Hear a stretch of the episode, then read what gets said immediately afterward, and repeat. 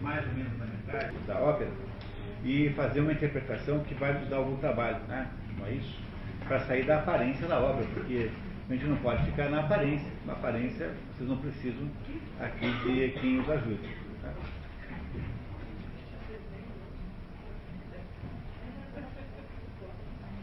Não é isso?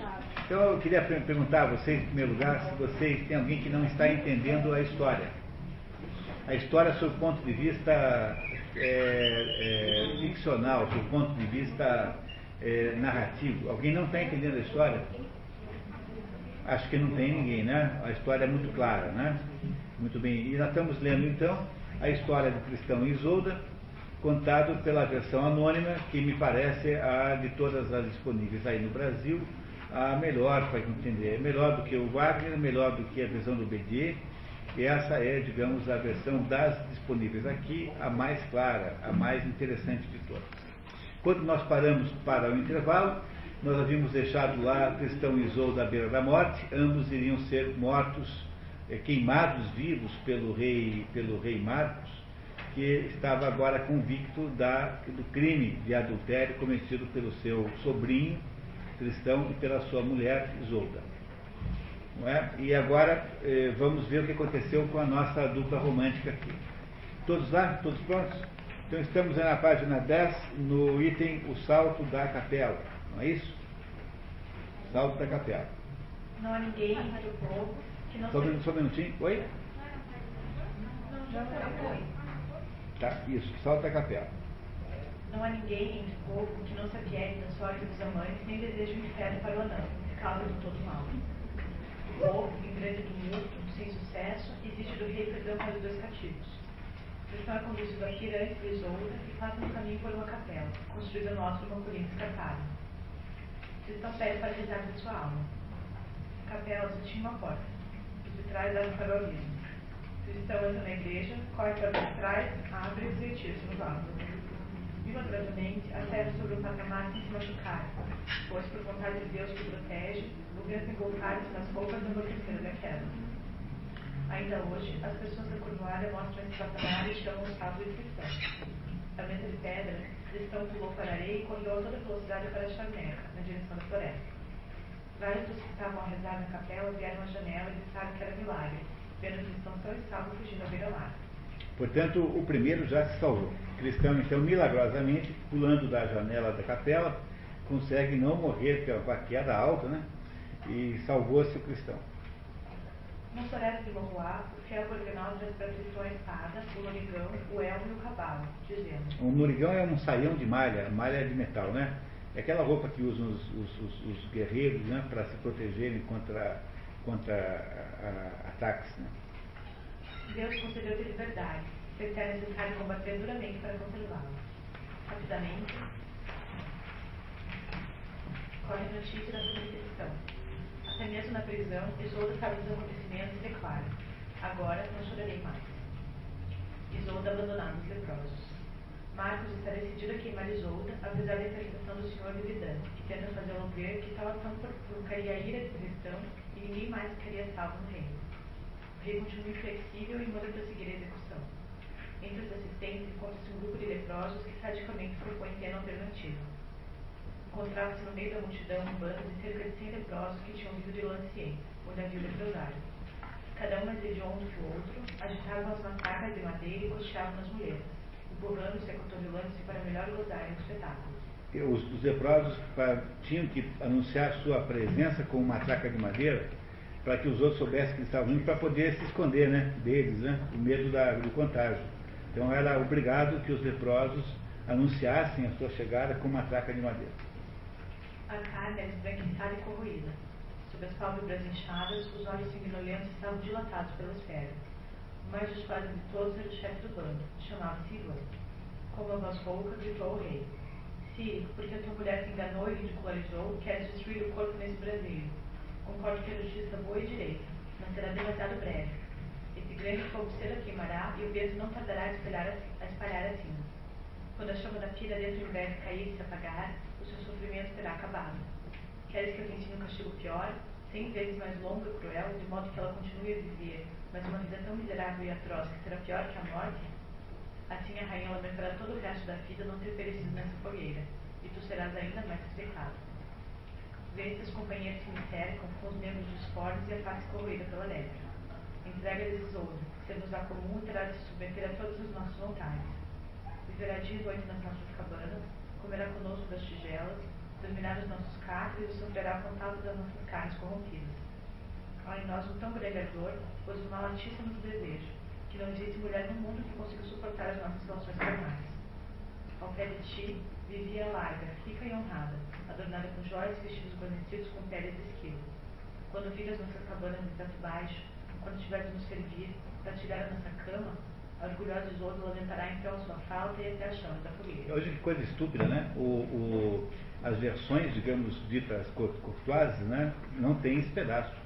Porque isso aqui é uma barbaridade, quer dizer, propor ao rei que entregue a mulher para um estupro coletivo né, do, do, do, dos leprosos. Quer dizer, é uma coisa de uma brutalidade inacreditável.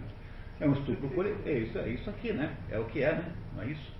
É, vamos ver se o Marcos concorda com isso. Não tem um sentido, até às vezes, é, é mais assim, meio que depois ela passar por um negócio, de ela passar, um negócio de humildade, que nem o senhor Juliano, né?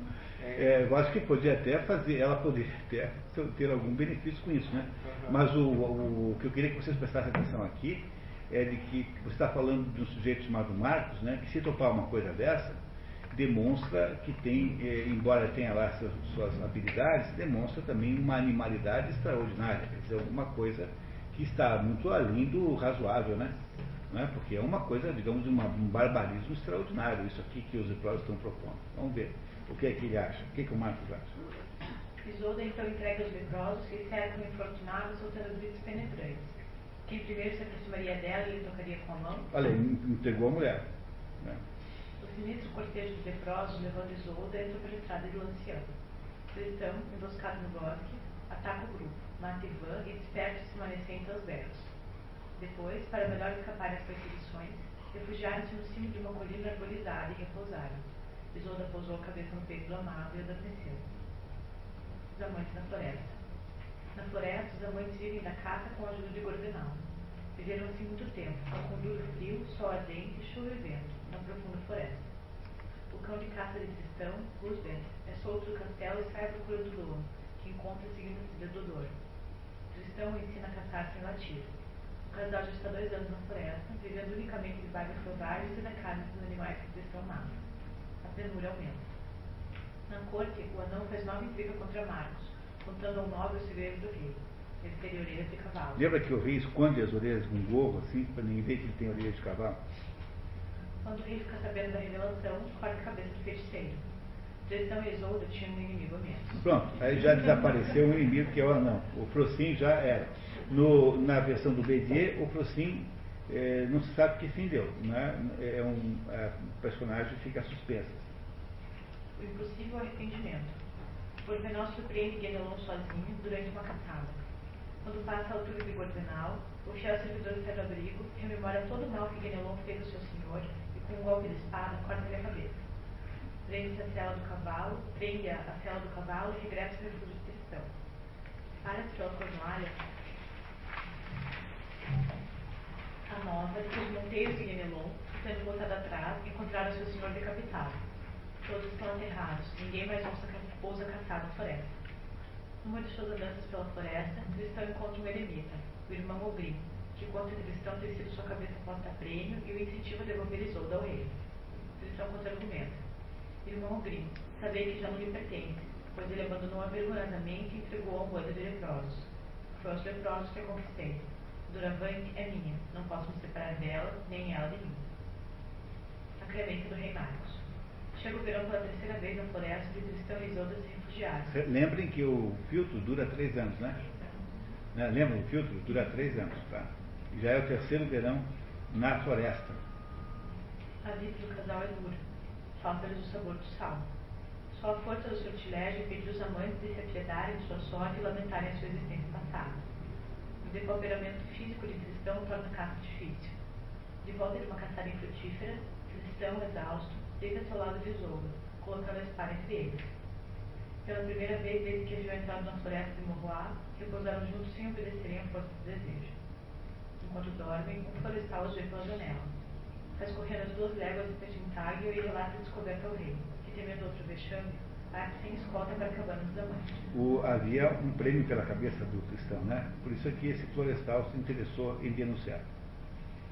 Ao vê-los, o rei, que pretendia matá-los, fica impressionado com a castidade aparente da situação. Deus disse para consigo mesmo: Que vejo aqui? Tenho o direito de matá-los? Há dois anos que vivem juntos nesse bosque. Se se amassem loucamente, dormiriam vestidos? Teriam colocado entre eles essa espada nua? Os mais sábios clérigos ensinam-nos que uma espada desembainhada entre dois corpos é guardiã e garantia de castidade. Não vejo seus lábios desunidos? Não, não os matarei. Seria um grande pecado matá-los quando repouso sem defesa. E se os acordasse, quem sabe se cristão, bruscamente tirado do sono, não dirigiria contra a espada? Um de nós poderia ser morto. Isso seria comentado durante muito tempo neste país e não traria honra a ninguém. Mas vou fazer de modo que, quando despertarem, saibam com toda certeza que os descobri adormecidos nessa choupana. Saberão que os poderia matar se quisesse e que me odiarei deles, concedendo-lhes o meu perdão e clemência. O rei os perdoa, e para deixar claro que os havia descoberto, troca seu anel com o dela e sua espada com a Tristão. Marca os deixando os amantes adormecidos. Quando acordam, Tristão e Isoldo dão-se conta da visita do rei. Assustado, Gorvenal os aconselha a fugir. Os amantes, com Gorvenal, dirigem-se por cenas perdidas para a terra de Gales, nos extremos confins da floresta de Monroe. O medo trata de longas etapas sem repouso nem sono. Quantas torturas o amor nos causou. Gales fica bem ao lado da Cornualha. Né? Né? Essa é a região céltica da Inglaterra, tanto é que aquelas é, ruínas, Stonehenge, etc., estão todas ali nessa região, no sul da, da Inglaterra, na, no país de Gales, hoje, né? fim do sortilégio. Chega ao fim do prazo da ação do filtro, três anos. Cristão, foragido no país de Gales, liberta do sortilégio, medita sobre a estranha visita do rei e conclui que a intenção de Marcos era perdoá-los. Reconhece que estava sob o poder de uma poção mágica e lamenta ter estragado a juventude de Isoldo. Ao Senhor Deus, Rei do mundo, peço perdão e suplico que me dê força para derrubar Isoldo, Rei Marcos. Isoldo, por sua vez, considera que por causa de por causa dela, o cristão leva uma existência miserável. O cristão começa a cogitar seriamente a hipótese de devolver Isolda a Marcos. Cristão atribui a loucura que viveram ao filtro. Isolda concorda. Falas a verdade, querido cristão. Sinto como tu, o sortilégio chegou ao fim. O nosso amor continua, como dizes, mais forte que nunca. Mas cessou de ser uma coação mágica, uma força exterior, invencível e fatal. Vamos amar-nos agora como os outros homens e as outras mulheres, desde que o mundo é mundo eis-nos restituídos à condição comum de todos os mortais. Doravante estaremos sujeitos aos caprichos do destino, à flutuação dos nossos desejos, todos os movimentos contrários, a todos os remorsos das nossas vontades. Daí vem que a essa hora, sem cessarmos de nos amar, estejamos a conceber o projeto de nos separarmos. Expressão citou-a longamente, com ternura, depois acrescentou: Compreendeste como eu, bela amiga, que a nossa vida ia mudar. A partir de agora, não seremos mais conduzidos contra a vontade pela força do sortilégio. Temos de ser nós a decidir a nossa sorte. O casal procura o eremita Ogrin e confessa seu desejo de reconciliação com o rei. Ogrin cumpria de escrever carta ao rei Marcos propondo o retorno do casal. O próprio Cristão levaria a missiva. Cristão, de fato, alguns dias depois, invade sorrateiramente os aposentos do rei e entrega-lhe a carta. A, re a resposta deveria ser colocada em determinado local. Cristão parte rapidamente separação dos amantes. A mensagem é lida a Marcos pelo capelão. Com exceção do clero, são todos analfabetos. Carlos Magno faria grande esforço a partir do ano 800 para instituir a nobreza. É, o instruir, o, né? Instruir, né? É, instruir, não instituir. É, o, o rei não sabe ler e o cristão não sabe escrever.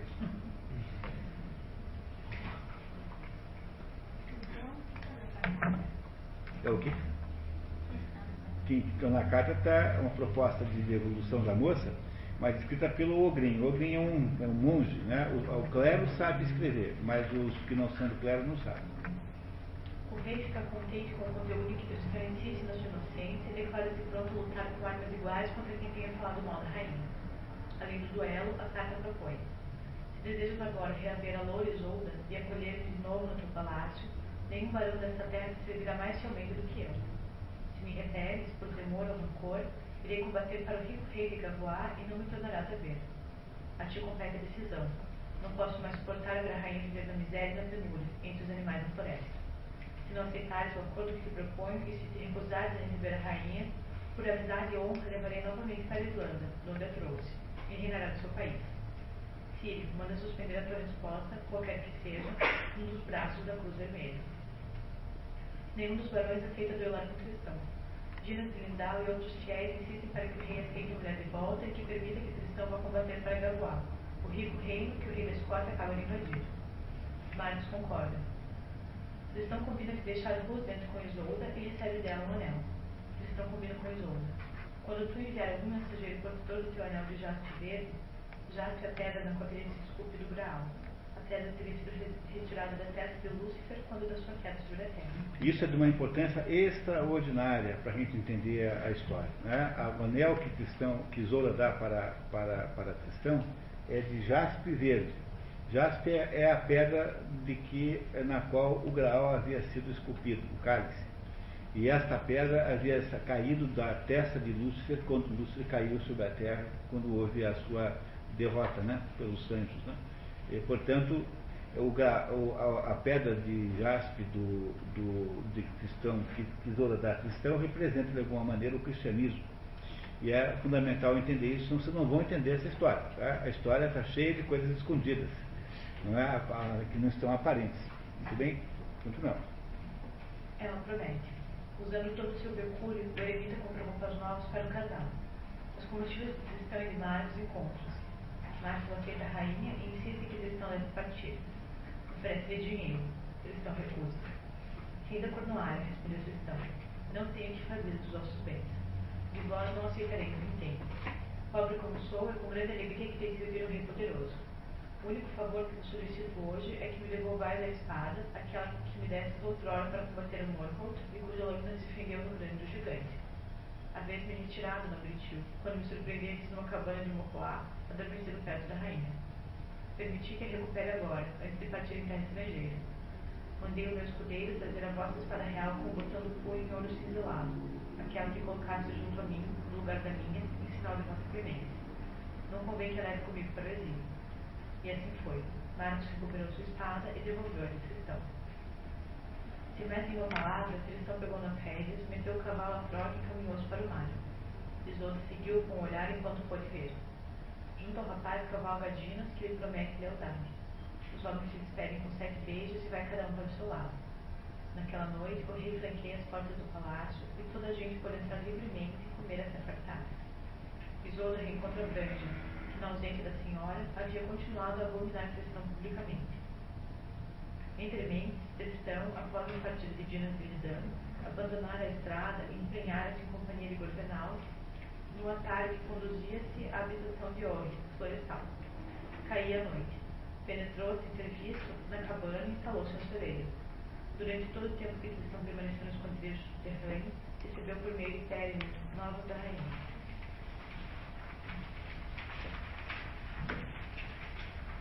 o juramento judiciário é exigido à rainha. O juramento judiciário, também chamado ordalho, é um julgamento ante a Deus. É perante Deus, né? Perante Deus. Aqui tem um item.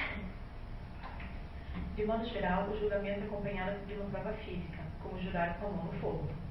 Na versão de Joseph Pedier, Isolda faz o julgamento segurando ferro, ferros em brasa, mas suas mãos não se queimam. É, na versão aqui do, do, do, do não tem ferro em brasa. Ela faz um julgamento é assim, você julga perante Deus, se você tiver mentido, você vai para o inferno. Então veja que essa é uma época em que as pessoas levavam a sério isso, né? Quer dizer, você perjurar né, a Deus significa garantia de condenação eterna, portanto é uma coisa grave. É, se você acredita nisso, é o mais forte de todas as ameaças que alguém possa sofrer. Mas esse, esse negócio que nós chamamos de ordalho, né, essa, essa prática, era feita de muitas maneiras é, no caso da, da, da, versão de José Bedier, ela segura os ferros incandescentes e a sua mão não queima. É como se Deus, então, impedisse, né, respeitasse aquela, estivesse aprovando aquela, aquela confissão. Não é? o que ela fará aqui, sem ferros é, em brasa. Os três barões inimigos de Cristão e Isolda, Guerelone tinha sido decapitado por Gorvenal, restando, portanto, três voltam à carga e insistem que Isolda jure sua inocência. O rei enfurecido ameaça de mandar chamar Tristão. Os três recuam, mas o rei está tão bravo que os expulsa. e mais tarde conta a Isolda sua intenção de repatriar cristão. Isolda, no entanto, preocupada com o É enfraquecimento. preocupada, né? Que está errado também. Preocupada. Preocupada com o enfraquecimento político do rei, concorda em passar pelo julgamento para calar os barões. Ah, nunca mais me deixarão uma hora de paz, mas se Deus me a minha licença, estou certa de que depois ficarão quietos e não pedirão mais nada. Também quero que Arthur e sua corte assistam ao meu julgamento. Govan, seu sobrinho, Giflet e Keu, o senescal. Como eles por testemunhas, pronunciarei o juramento. Senhor, fixai uma data e mandai dizer ao rei Arthur que o quereis encontrar a ele e seus fiéis no dia marcado na charneca branca. O rei respondeu, Rainha, falastes como é de honra, e manda todos os seus homens dirigirem-se ao julgamento. Para o rei Marcos seria uma grande perda de poder se os barões o abandonassem. Levariam então né, uma parte dos seus, do, do, do exército embora, seria ruim. Né? Branja mostra a sua senhora que ela não poderá jurar em falso sob pena de incorrer na lei divina, e que o filtro não serviria de desculpa para o tribunal como servira para o vinho. A criada pensa num estratagema. Acreditai-me, tenho que empregar outra fórmula, com palavras tão bem escolhidas e tão engenhosamente compostas que possam ser interpretadas no sentido da verdade por aqueles que a sabem, num sentido muito diferente por aqueles que não a conhecem. As duas mulheres começaram então a procurar juntas. Imaginaram, para sossegar rei Marcos sem ofender a Deus, um estranho estratagema para o qual o concurso de deteção era necessário. Branja riu muito só a ideia do ardil e Isolda divertiu-se com ela. Isolda manda vir a deteção pedindo para estar presente no dia do julgamento, coberto de andrajos como um pedinte, e obedecer às orientações dela. Quando ficam sabendo da razão daquele juramento, Sir Govan e Gesfle, cavaleiros da tábua redonda, indignados, pedem a Marcos autorização para duelar com os barões acusadores. O rei Marcos, Marcos contemporiza. Senhores, disse, livrai-nos dos arrebatamentos de cólera e de qualquer descortesia. O juramento ambíguo. Chegou a hora da Assembleia em que Isolda, a loura, se devia justificar com o julgamento. A reunião seria feita na planície chamada Charneca Branca, acessível somente pelo canto do mau passo. Cristão, disfarçado de mendigo, conforme o plano, parecia um verdadeiro leproso. A quem passava lamentava-se. Infeliz de mim, que não nasci para me tornar mendigo nem prestar ofício. Cristão pede esmola até para o rei Arthur que lhe dá suas polainas. O rei Marcos, também assediado, cede do capuz. Quando aparecem Denoalém e Gondoine, o mendigo indica-lhes o caminho errado e eles afundam na lama. Chega Isolda e, com grande alegria, vê os invejosos na lama e o amado empoleirado no outeiro, vestido de mendigo, ri com vontade. Seguindo o plano, Isolda dispensa seu cavalo e exige que o mendigo atravesse nas costas. O mendigo não quer desejar a travessia, levar-me-á nas costas como um burro, em passos lentos, sobre as brechas do pochilhão. Tristão reluta teatralmente e depois atravessa Isolda. Está tudo pronto para a cerimônia. Diante das tendas dos dois reis, senhores, clérigos gente do povo estavam reunidos. Um lençol de seda ricamente bordado estava estendido na erva e haviam aí disposto todos os corpos santos do país, tirados dos tesouros das igrejas, relicários de orivesaria, escrines e. Quer dizer, todos os objetos santos foram trazidos para que ela jurasse na, em nome deles, né? Ou seja, o juramento tem que ser, tem que ser de verdade. Né? Arthur saiu do seu pavilhão e falou em primeiro lugar. Rei Marcos disse, é ultrajar a rainha e exigir semelhante juramento. Aqueles que te levaram a reunir esta assembleia fizeram de uma patifaria e deviam pagá-la cara. És demasiado crédulo e deixa-se enganar pelos intrigantes. Mas já que Isolda, nobre rainha, a complacente, se quer submeter a esta aprovação, consisto que se realize na minha presença. Com cinto, tá? Aqui tem um errinho também. Declaro solenemente, uma vez justificada com o juramento, mandarei enforcar todos aqueles que tiverem audácia de falar mal dela. O rei Arthur manda a cerimônia prosseguir. Isolda, que veste apenas uma túnica branca, profere então o juramento. A fim de o rei Marcos e todo o povo da Cornualha ficarem inteiramente, inteiramente seguros de mim, perante Deus e toda a corte celeste, sobre esta santa relíquia e sobre todas as que estão pelo mundo, juro que jamais homem algum entrou nas minhas coxas senão o rei Marcos, meu marido, e aquele leproso que há pouco me trouxe as costas como um animal de carne. Viram a, esper... Viram a espertalhona? Tá, tá certo. Estendeu então a mão direita por cima dos corpos santos e com uma voz forte e segura pronunciou a fórmula sacramental, segundo o rito da Santa Igreja. Assim como disse a verdade, possa Deus Todo-Poderoso pedir meu socorro. Esperta, espertinha, né? Tá, muito bem. disfarces e crueldades do amor. Tristão, percebendo que Isolda estava segura, decide deixar a Cornualha e partir ou para o, ou para o país de Gales ou para o rico rei de Carvalho. Antes de partir, passa pelo pomar do rei, sobe no pinheiro e imita um rouxinol sobre a janela de Isolda. Ela reconhece sua mãe que desce. Tristão e Isolda se abraçam na penumbra. Até o aproximar da aurora, não desfizeram um abraço. Então ele saiu do jardim, saltando por cima da palhaçada, e apesar das objurgações de Gorvenal, resolveu adiar uma vez mais a partida. É, objurgações são censuras. Né? Com a cumplicidade de Branja e Pérez, os amantes retomaram como outrora os encontros noturnos, primeiro no jardim e depois no próprio quarto de Isolda. O casal é visto pelos pés de Gondoin, que alerta o patrão, que por sua vez alerta de Noalém, seu compadre. Ambos preparam o flagrante para o dia seguinte. No entanto, naquele dia, quando o cristão dirige-se para o bosque, encontra de Noalém e decepra a cabeça. Depois cortou as longas tranças e meteu-os nos calções. Levá-los-ia a Isolda para melhor regozijar com ela a morte do traidor. À noite, já com a amante, Tristão percebe a presença de Gondolini que os espionava e o mata com uma flechada. Agora só restam Duque Alfred e Cariado, mas Tristão, altamente comprometido por aquelas duas mortes, tem de partir. Tristão beijou uma última vez, e com o coração oprimido, foi juntar-se ao Gorvenal, que o esperava no bosque. Mas foi-se sangrento. Dessa vez, Tristão deixou o Tintável com o pensamento de que não voltaria tão cedo, e talvez nunca mais. Ainda não contaram com a estranha aventura que devia, quanto às suas previsões, trazê-lo de volta alguns dias mais tarde. A caminho do reino de Gavois, Tristão e Gordenal encontram alguns companheiros do tábua redondo do rei Arturo, Govan e Keu, entre outros. Tristão conta que havia deixado a corte por ser perseguido pelo Duque Alfred. Os cavaleiros urdem então um plano para Tristão rever a sua rainha pela última vez. O grupo, entre eles Tristão, fingiria estar caçando e, fazendo-se de perdido, pediria hospitalidade ao rei. Tristão iria disfarçado de monteiro. Gordenal qualifica o plano de insensato, mas Tristão insiste em executá-lo. O rei os recebe bem e todos vão dormir nos aposentos reais. À noite, quando todos dormem, Tristão tenta aproximar-se do leito da rainha, mas o rei, desconfiado de todos, havia colocado lâminas cortantes em volta das camas. Tristão se corta. Como isso garantiria a incriminação do rapaz, né? Do rapaz. Do rapaz. Que eu, que prefere a situação, inicia uma briga onde todos se ferem. Quando o rei se dá conta, todos estão descendo sangue. O que restava o rei fazer se não acalmar a consciência e desculpar por ter deixado por armadilhas no seu próprio quarto? Enquanto cuidava dos feridos, Tristão já não corria o risco. E sem reconhecimento dos feridos, aproveitou para aproximar-se da rainha e dirigir-lhe algumas palavras. No dia seguinte, Tristão e Gordenal embarcam para a Pequena Bretanha. Pequena Bretanha, ou Armórica, é o nome antigo da Bretanha francesa que foi povoada por volta do ano 500, século VI, por bretões ingleses fugindo do domínio anglo-saxão das ilhas, Grã-Bretanha. Sua capital histórica é Nantes. Entenderam? A Bretanha francesa era chamada de Pequena Bretanha, porque ela é uma imigração de bretões da ilha, das ilhas britânicas, para o continente europeu, perseguidos pelos anglo-saxões. Lembra que contei a vocês que havia lá uma guerra entre esses dois povos?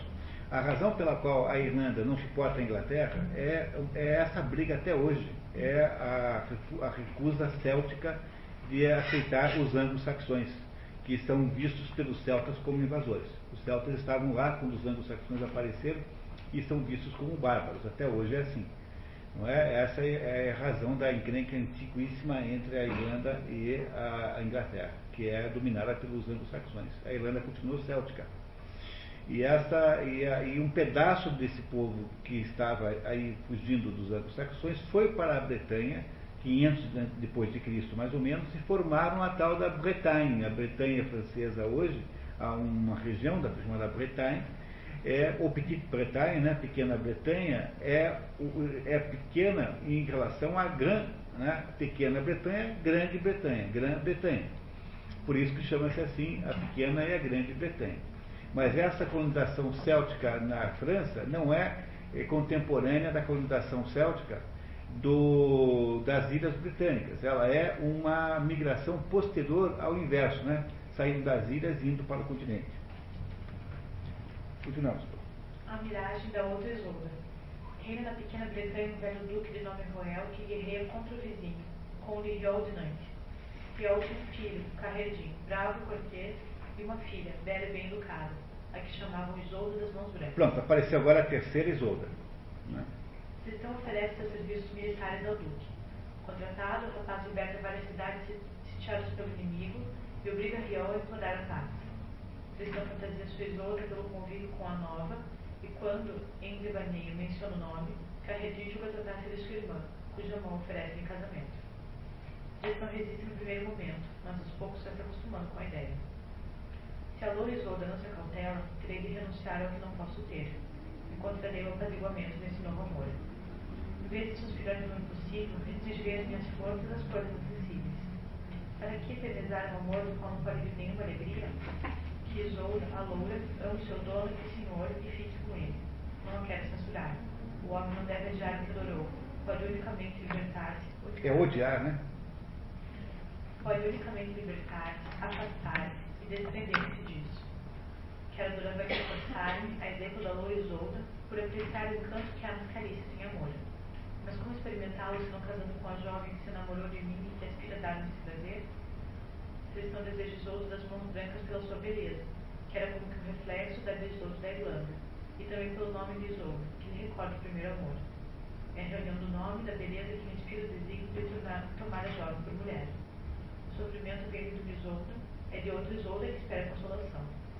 Esse que mostra por ela tanta dor, que tem para com seus parentes tantas belas palavras, que todos concordam em celebrar o casamento. Tristão casa-se com Isolda das mãos brancas. Na noite de núpcias, o olhar mágico que Isolda, a loura, lhe havia dado, mostra a imagem da sua amada. Tristão sente remorsos e conclui que a paixão por Isolda, a loura, mais forte que nunca no seu coração, paralisa-lhe a vontade e torna a natureza impotente. Para a mulher, atribui suas dificuldades a uma ferida de guerra ainda não curada. Não vai dar certo com essa Isolda né, de mãos brancas. A água atrevida. Isolda das mãos brancas e seu irmão Carreirinho peregrinação dos sete santos da Bretanha. Ao atravessar um rio, Isolda recebe um esguicho de água entre as pernas e num X insinuou a impotência do marido. A água é de verdade muito atrevida e fosse mais longe das minhas pernas do que foi a mão de algum homem, nem mesmo do cristão.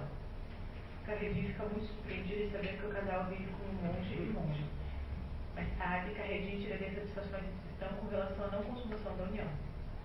Eis a minha última palavra. Se não reparares a tua falta e não tratares doravante a minha irmã como a tua verdadeira mulher, lance-te o meu desafio, pois tal ultraje lava com sangue. Cristão confessa sua verdadeira situação e se responsabiliza pelo erro do casamento, mas não vê saída. Sei agora que nunca será possível unir-me carnalmente a outra mulher que não seja Carizolda, cuja existência acaba de revelar. Como Carredin não acredita e atribui a história a uma fantasia, Cristão assegura. Engana-se, amigo, é uma mulher de carne e osso. Vive em Tintágio, no reino da Cornualha, e o marido a quem a entreguei célebre rei Marcos, cuja fama chegou, desde há muito tempo, até aqui. Já sabe que sou filho do rei Rivalino de Leões. Pois fica sabendo agora que o rei Marcos é meu tio, irmão de minha mãe, e que o único objeto do meu amor é Isolda, a loura, filha de Gormond, rei da Irlanda e mulher do rei Marcos. Ousar daí afirmar que são quimeras e vãs ilusões do espírito doente? Para provar sua defesa, estão embarque para a Inglaterra levando Carredinho consigo. O mocho e o corujão. Na Cornualha, Isolda não havia esquecido cristão. Nada que o rei Marcos pudesse fazer apagaram do seu coração a imagem de cristão, nem enfraqueceram o amor que lhe dedicava. Isolda, contudo, não tem notícias de cristão. Ignora onde está e em que país, se está morto ou vivo. Os inimigos de Isolda sonegam informações sobre os feitos de cristão na pequena Bretanha. O antigo barão inimigo de Tristão, corteja a rainha. Era um belo senhor, cortês, altivo e orgulhoso, mas valia mais nos quadros das damas que na batalha. Era, além disso, belo e bem conversador e fino contador de histórias. Ao ouvir Isolda cantando Leve Guidon, composto por Tristão, sugere que aquela canção pronunciava a morte de seu autor. Como resposta, Isolda o acusa de covardia. Vós, cariado, nunca tiveste a menor vontade de partir para longe a fim de realizar os feitos que vos trouxeram infame. Estais sempre disposto a dizer mal das ações de outrem, mas das vossas nunca se falará. Se batendo, Cariado maliciosamente revela a Isolda que cristão estava casado em outra terra e parte. A rainha ficou sozinha, atormentada por uma grande, grande aflição. Cristão perjurou. Cristão, será possível? Gostaria de se assegurar da verdade do fato, mas está de tal modo ferido e humilhado no seu íntimo que não se, não se ousa confiar em ninguém, nem mesmo a Brancha, a Sábia, nem o Franco Pérez. O reencontro dos amantes. Tristão e Carredim desembarcam no Cornualha, não longe de Tincágio, numa enseada deserta vizinha do castelo de Dinas de Eridão. Tristão pede a Dinas que o esconda e ajude a rever pelo menos uma última vez. Tristão descobre que os reis iriam partir em três dias para Lancian e manda a Isolda uma mensagem com seu anel de jaspe verde. Dinas leva a mensagem a Isolda. Ela quer saber do emissário se Tristão se havia casado. Ele confirma, mas explica. Rainha, nesse ponto disseram-nos a verdade. Mas ele assegura que a despeito desse casamento, que aliás nunca consumou, não nos traiu de modo algum. Que nem um único dia cessou de vos amar acima de todas as mulheres. Que morre se não vos vê, nem que seja só uma vez. Suplica-vos que consintais, pela promessa que lhe fizeste no dia em que vos restituiu o rei, ao rei. Tristão, Gordenal e Carredinho esconde-se no caminho entre Tintado e Lanciano. O cortejo aparece na estrada. Carredinho, observando a distância, acha que Branche é a mulher mais bela que havia visto. Parece a rainha. Desta vez, disse Tristão em a voz, é a rainha. Carredinho contemplava fixamente, e tal era seu encantamento que ficou boquiaberto.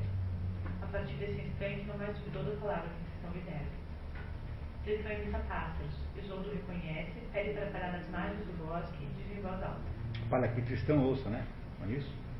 Pássaros desse bosque, que me deleitastes com as vossas canções. Tomo-vos a meu serviço. Enquanto meu senhor Marcos cavalga até Lanciano, quero regressar a Tintagem, pois essa viagem fatiga-me. Pássaros, escutar-me até lá. Esta noite recompensar-vos-ei largamente, como bons menestréis.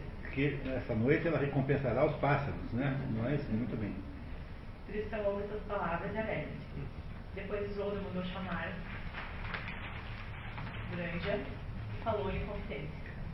Amiga, o coração diz-me que Tristão não está longe e daqui a pouco sofrerão as minhas angústias. Quando estiver em torno de viagem, vigie a porta. É possível que tenha, tenha que vir ter comigo sobre algum dos cálices. Saberás reconhecê-lo e levar no ar em segredo. Enquanto o rei acampa, Isolda volta para o em Tirtagem para encontrar Tristão, que se faz passar por peregrino. Era costume de Tirtagem dar essas molas aos viajantes e conceder-lhes hospitalidade. Tristão e Isolda se reencontram. No entanto, no acampamento, Aldred estranha a voz inesperada de Isolda Fortaleza, e sabendo das habilidades de imitação de pássaros de Tristão, desconfiado, o rei novamente contra o casal. Sim, passaram-se coisas estranhas. Apesar da promessa, Tristão voltou. Vai tentar ver a rainha e ela recebeu-o lá, pois nunca cessaram de se amar. Ela está prevenida de seu retorno e sempre se prepara para receber um chifagem, em companhia de Brancha e de que sempre foram seus cúmplices. Rei, dançai e defender a vossa honra. Enquanto vós os afastais para o passatempo da caça, Isolda e o vosso sobrinho entregam seu passatempo do amor. Aldred espiou no castelo e confirma suas suspeitas. O rei volta em segredo a Tincágio e pressiona Brancha a dizer a verdade. A criada confirma ao rei que ele corria grande perigo em abandonar a mulher tantos dias e que o verdadeiro assediador era cariado. Marcos promete expulsá-lo. Pronto, aí o cariado também deu-se mal.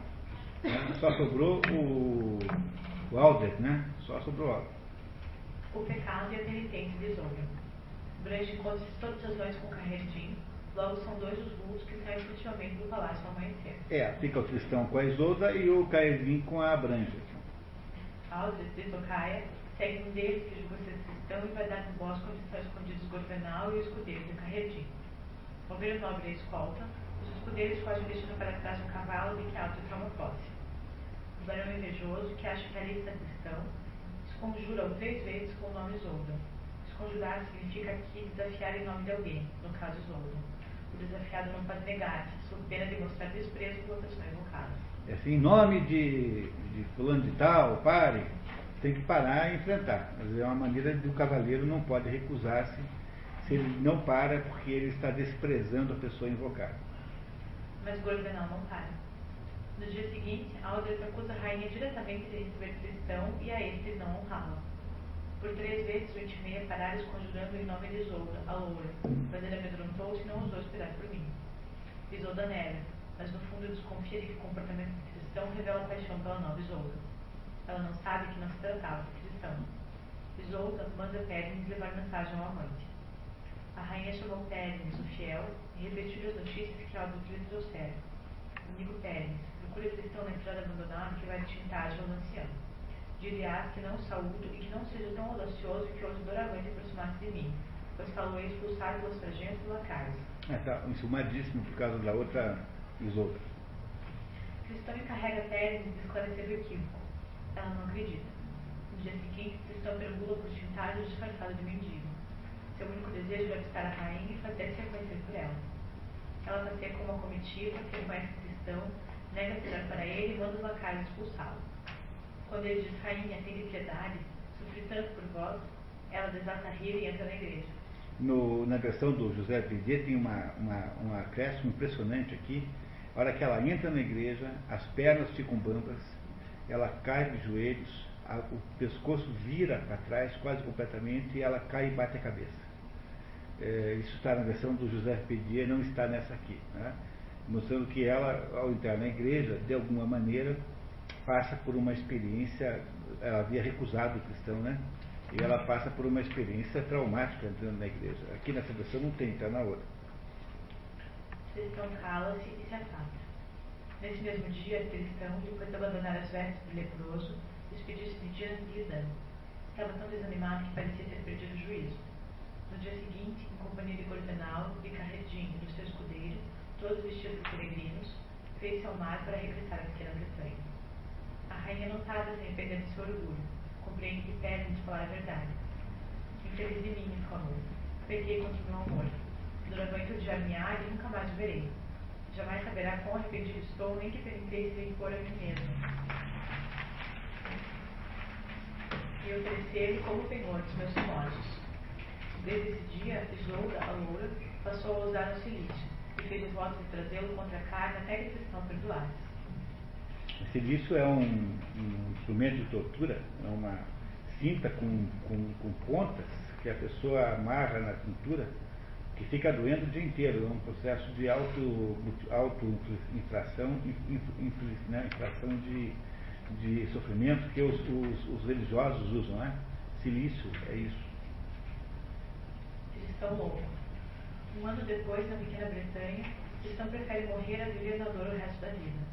Está obcecado em voltar a Cornualha e viver Isolda.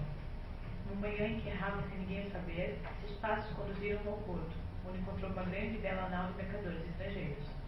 Parte nela para a Inglaterra. Três dias depois, a porta em Chicago Cristão se disfarça de louco e vai ao castelo. Marcos o recebe e Cristão discurso enlouquecidamente na presença dos reis.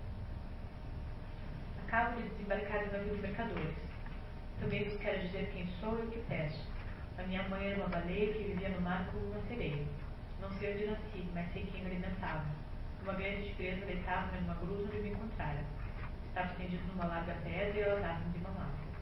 Também tenho uma irmã muito bela. Dar-me-la se quiseres, troca de Isolda, que eu apaixonadamente. Façamos esse negócio. Vós aborrecei-vos com da Ima e unide-vos a outra mulher. Se me entregardes Isolda, serei vosso homem e servir-vos servir, servir até o fim dos meus dias. O rei riu-se e perguntou: Tão verdade como Deus te possa ajudar, se te presenteasse com a rainha, diz-me, o que farias dela? Para onde a levarias? Rei, respondeu o louco, conservando o olhar fixo em Isolda. Tenho lá em cima no céu uma sala onde habito. É toda feita de vidro, bela e grande, pendurada nas nuvens e toda banhada pelo sol. Qualquer que seja a violência dos ventos, não se mexe nem cai. Perto da sala há um quarto feito de cristal. Quando o sol se levanta, a claridade é maravilhosa. O rei e os outros rir ruidosamente e zombam entre si dos juízes desconexos. Como vocês são espertinhos nessa altura do campeonato, depois de 78 livros, vocês certamente não acham que essas palavras sejam tão enlouquecidas assim, né? tem alguma coisa dentro disso que faz muito sentido. Depois a gente vai entender.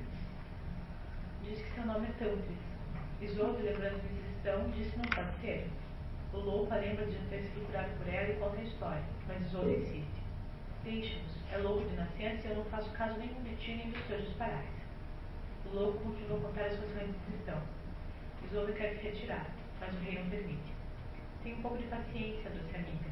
Devemos ir até o fim da sua loucura? tenho pressa de saber até onde esse vagabundo quer chegar.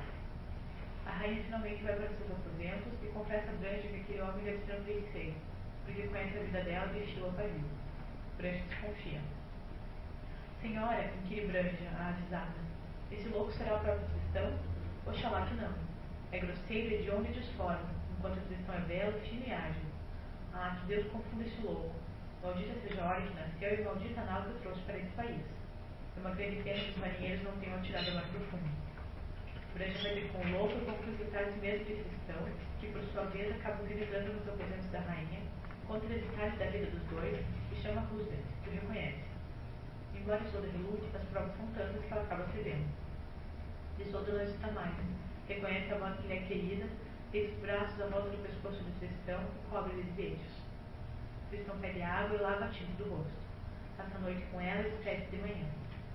Chegada manhã, cristão diz: Meu amor, se o rei me surpreendesse contigo nesse quarto, mandar-nos ia matar aos dois. Para tal salvação, embora me custe, que me afastar de ti uma vez mais. Ah, Tristão, belo e doce amigo, sei que em verdade nunca mais te verei nesse mundo. Tristão respondeu-lhe, não sei o que você será no futuro, mas estou certo de que nunca cessarei de amar. Isolda continuou, belo amigo, toma-me nos teus braços e leva-me então para o país afortunado em qual me falavas não há muito, o país do qual ninguém regressa. Esse país aqui é o ponto central aqui, né? Esse país de que ninguém regressa. Leva-me.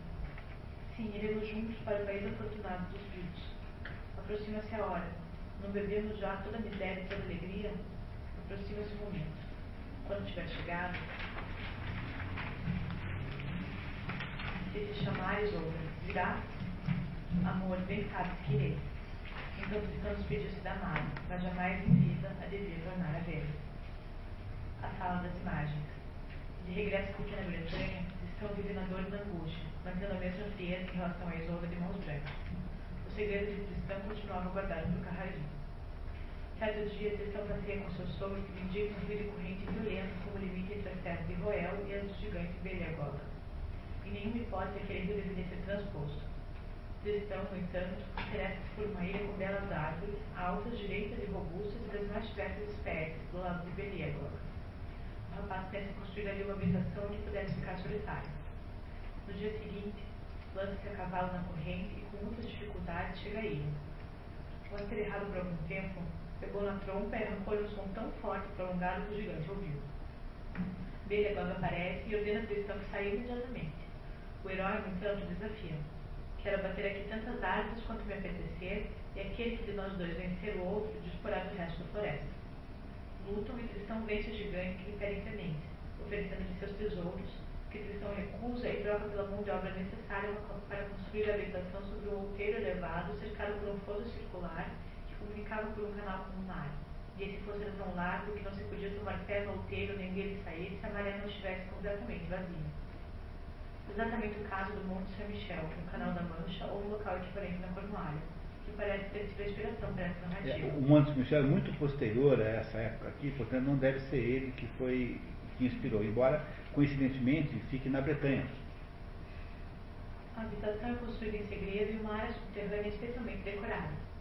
Na primeira sala, a descrição colocou a figura do Morgoth estendido morto no seu barco. Diante dele, doze donzéis, esculpidos em madeira pintada e marfim, e outras tantas donzelas, vestidas de seda e com bordados, bailavam e dançavam carola. Representavam a juventude da Cornualha celebrando alegremente a vitória da Tristão sobre o Morgoth. Mais atrás via-se o dragão de Irlanda, que se erguia sobre a cauda, a boca aberta as garras de fora.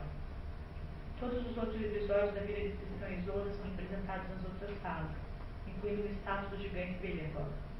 Sem que os nobres de Royal saibam, Tristão frequenta na ilha a sala de imagens todos os dias, pensando na sua amada.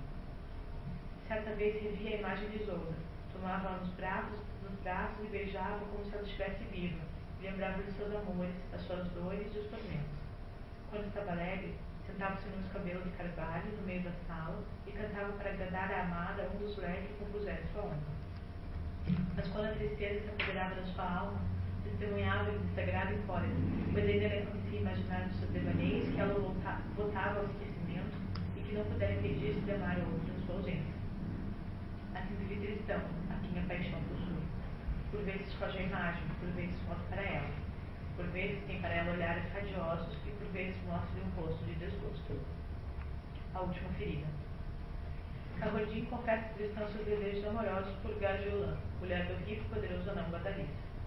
Tendo forjado uma chave de acesso à residência de Badalis, Carrodin convoca o cunhado para a temerária aventura de invadir, na ausência do anão, os seus domínios. Ficando de guarda, Tristão vê o anão e comitiva retornando da casa. dá o aviso e o grupo tenta fugir. Tristão, Carredin, Gorvenal e outros fugem. Cercados por adversários superiores em números, Gorvenal é atingido mortalmente. Tristão é atingido pelo lance envenenado de Guadalini. Terceira vez que ele é envenenado. Com dificuldade, o trio consegue chegar ao castelo. Todas as tentativas de curar Tristão revelam-se inúteis. Tristão suplica Carredin. Fica sabendo que mais ninguém lhe pode curar além de Isolda, a loura. Só ela, se quiser, pode realizar esses milagres. Contanto que seja informado do estado em que me encontro, estou certo de que não se poupará a nada para me salvar. É por isso que, em nome da nossa amizade, te suplico que vás procurar no castelo de Dintário e lhe peças que venha sem demora contigo para me salvar a vida. Carredin toma o anel de jaspe verde e parte com uma mensagem para Isolda. Depois daqueles soldados da minha parte, diz-lhe que não há para mim nenhuma esperança de cura se ela não vier tratar em pessoa. A menos que me reconforte com um beijo de sua boca, terei que ir dessa para melhor com grande desgosto meu. Tristão pede sobretudo que Regina nada diga a sua irmã. Faz um último pedido. É possível, replicou Tristão. Não sei se terei forças para aguentar tanto tempo sem ser socorrido, mas Deus sustentar-me-á pelas virtudes da esperança. Além disso, para que me langueço menos tempo na incerteza da espera, peço-te, belo companheiro, que leves duas velas contigo uma branca e outra preta. Se conseguires decidir Isolda vir curar minha chaga, isso a branca no retorno. Assim, a alegria que experimentarei iniciará minha cura antes mesmo de ter desancorado no porto. Se por infelicidade não prossegues a minha terna amada, então desfralda a vela preta, e eu cessarei de reter o que me poderá restar de. Vai, nada mais tenho a dizer-te. Que Deus te conduza na tua viagem e te traga sã salvo. A redinha abraça Tristão e, muito dolorosamente, despede-se dele a morte dos amantes. Isolda de mãos brancas havia escutado, do outro lado da parede, a conversa entre Tristão e seu irmão. A cólera enche seu coração. Não desejou tanto Tristão para vê-lo voltar para outro. Isolda dissimula a cólera, simula o perfeito amor, mas medita numa vingança traiçoeira, e espreita o momento de saciar seu rancor. Essa é Isolda das mãos brancas, né? Tá. Enquanto isso, Carredin chega a Cornualha, a porta entintada os disfarçados de mercadores solicita permissão para apresentar suas ricas joias à rainha. Mostra-lhe o anel de jaspe verde. Ela reconhece Carredin, que lhe conta os acontecimentos. Isolde decide com ele a pequena Bretanha. O navio que traz Isolde se aproxima da costa. Na versão do BD, antes de viajar, o Carredin mata o, o príncipe Aldret, o que sobrava dos inimigos cristãos. Aqui não sabemos o destino do príncipe Aldor. Durante dois dias, no rato que a tempestade fustigaram o mar. No terceiro, vento amainou e o bom tempo voltou. Carredim, olhando de longe, viu surgir na bruma as falésias da costa britã. Radiante, mandou desfrodar o mais alto possível a vela branca, a fim de anunciar a cristão a boa nova. Isolda, a loura, chega. Estava a chegar ao fim do, pra, ao fim do prazo de cerca de 40 dias que Carredim fixara a cristão para a viagem cúmulo do infortúnio. O vento, abranda, o sol aquece. O fica numa calmaria, mar numa calmaria total, a nau não se move nem para um lado nem para outro e deixa-se embalar pelo, pelo barulho das vagas. Os marinheiros estão exasperados. A terra está ali à vista deles, mesmo próximo, e nenhuma brisa se empurra para ela. Eles no pior dos embaraços. Isolda de mãos brancas, no entanto, quando percebe a aproximação do navio, comunica ao marido. A velha é preta. Responde nada. Volta-se para a parede e diz: Isolda, não quisesse vir para junto de mim. Por vosso amor, tenho de morrer hoje. Depois, após um curto instante, acrescenta numa voz apagada: Não posso reter a vida mais tempo. Por três vezes pronunciou: Isolda, meu amor. A quarta, entregou a alma a Deus. Quando Isolda, a loura, finalmente chega à terra, houve lamentos por todos os lados e dirige-se ao castelo. Isolda transpõe a porta do castelo e atinge logo o quarto onde repousava o corpo do amigo. Isolda das mãos brancas levantadas diante do corpo, chorando e soltando grandes gritos. A recém-chegada, pálida e sem uma lágrima, aproxima-se dela e diz-lhe: Mulher, levanta-te e deixa-me sozinha aqui. Tenho mais direito de me afligir do que tu. Acredita-me, amei mais.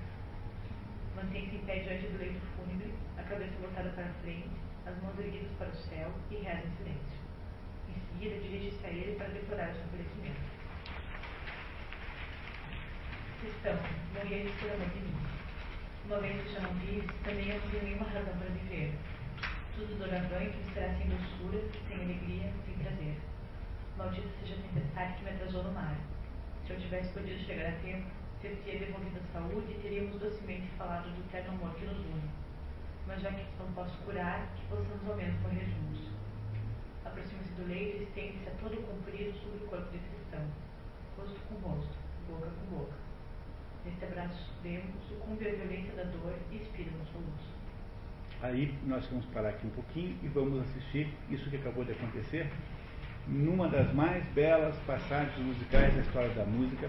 Vocês vão ver então a área final chamada Libes Todo, Morte por Amor, em que, é, regida por, pelo Karajan, é, regendo a Filarmônica de Berlim, e com a Jessie Norman é, cantando a área, como quase ninguém é capaz de fazer tão bem. É uma coisa emocionante. Infelizmente, essa gravação aí é transcrição de uma fita de VHS, então ela tem, não tem legendas em português e vocês vão ter que ouvir em alemão mesmo, mas como vocês já sabem a história, não há nada aí que possa atrapalhar de verdade. É um dos momentos mais bonitos da música erudita de todos os tempos, a área final em que Isolda encontra Tristão morto e morre de amor em seguida.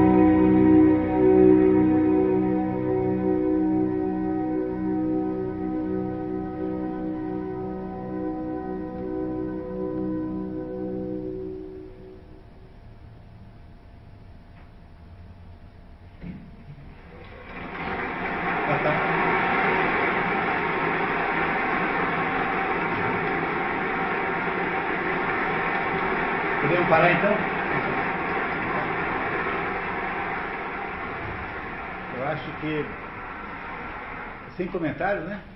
né? Sem comentários. É, é, difícil, é difícil você. alguém morrer sem escutar isso antes, né? É uma, uma pena né, se alguém fizer isso, né? Essa, essa, essa Libes toda aí é a mais bonita que eu conheço. Essa, como? Ah, tá. É a mais bonita interpretação que eu conheço. Jessie Norman, cantora é, erudita, né? cantora de ópera. Bom, morreu a Isolda de amor por cristão. E agora termina a história. A Clarinha vai terminar de ler então, por favor. Caretim, com o sentimento do Duque Roel, seu pai, já demasiado idoso para tomar decisões, mandou prestar as honras disponíveis à rainha Isolda, a cristã. Mandou embalsamar os corpos com vinho, pimenta e ervas aromáticas, colocar cada um, cozido uma pele de veado, numa barca feita com troncos cavados ao fogo. Os dois corpos foram assim transportados por um navio até o porto de Tintaga, entregues ao rei Marcos por um enviado de Carredinho. Disse o mensageiro, o duque Roel da Bretanha e Carredinho, seu filho, enviam-nos por mim saudações e amizade.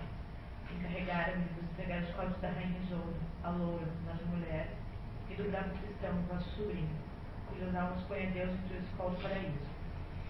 Cristão se libertou do ducado da Bretanha de todos os seus inimigos e tomou por mulher a filha do duque Roel, foi ferido pela lança envenenada de um anão que Deus amaldiçoou.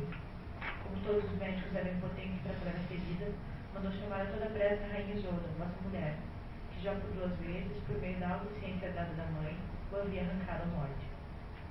Infelizmente, embora tenha corrido o primeiro apelo, chegou demasiado tarde a Carré, quando Tristão acabava de entregar a alma a Deus, e ela própria morreu de comoção e compaixão.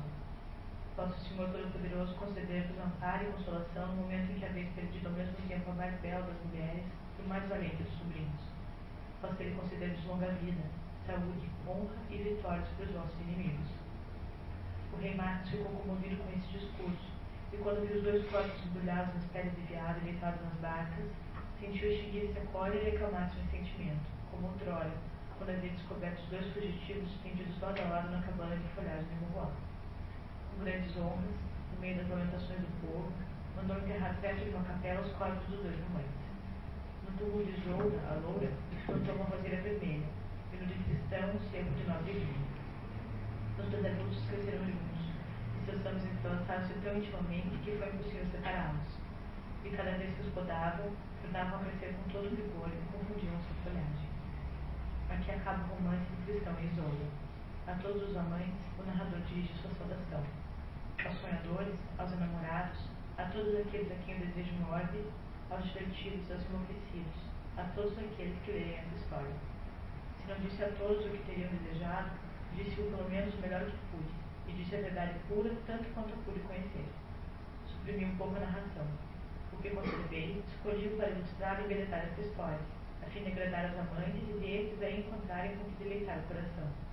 Possam eles dela tirar reconforto contra as traições, contra as injustiças, contra as dores, contra as lágrimas, contra todos os desgostos do amor.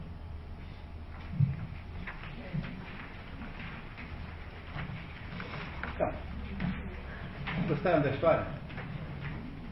Não é uma história bonita essa, vamos falar assim, né? Sinceramente, né? Não é uma história extraordinária, né? E foi algo de uma das melhores interpretações musicais, que é essa ópera de, de Wagner, que é uma, uma maravilha. Ele fez essa ópera no meio do ciclo do Anel, estava fazendo o ciclo do Anel, parou um pouquinho, fez essa ópera, então ela está profundamente embriagada daquele espírito do ciclo do Anel, né, que é a grande obra, a obra de Wagner, que são os quatro grandes obras, né, o, o Siegfried, o Ouro do Reno, o, o Crepúsculo dos Deuses e a Valkyria, a Valkyria, né, a Valkyria. Ela quase, sabe onde ela quase teve estreia mundial?